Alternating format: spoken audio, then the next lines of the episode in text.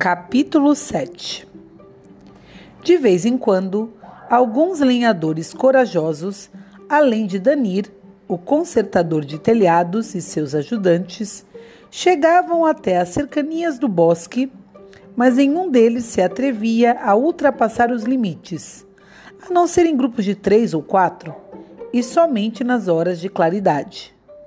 Nunca, mas nunca mesmo, de maneira alguma, mas de maneira alguma de verdade, diziam os pais aos filhos que nunca e de maneira alguma se atrevessem a sair de casa depois de escurecer.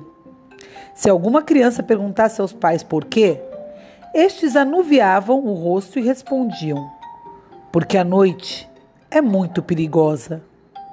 O escuro é um inimigo cruel.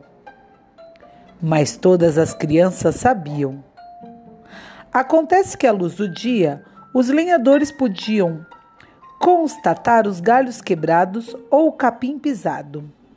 E entreolhavam-se, faziam alguns sinais com a cabeça, mas não trocavam nenhuma palavra.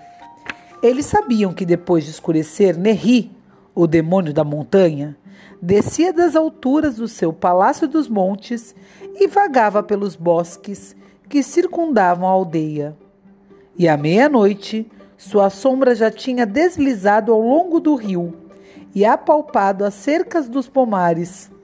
Passara sem emitir sussurro por entre as casas de venezianas fechadas, atravessar os pátios escuros, perambulava entre as cocheiras abandonadas e os estábulos largados.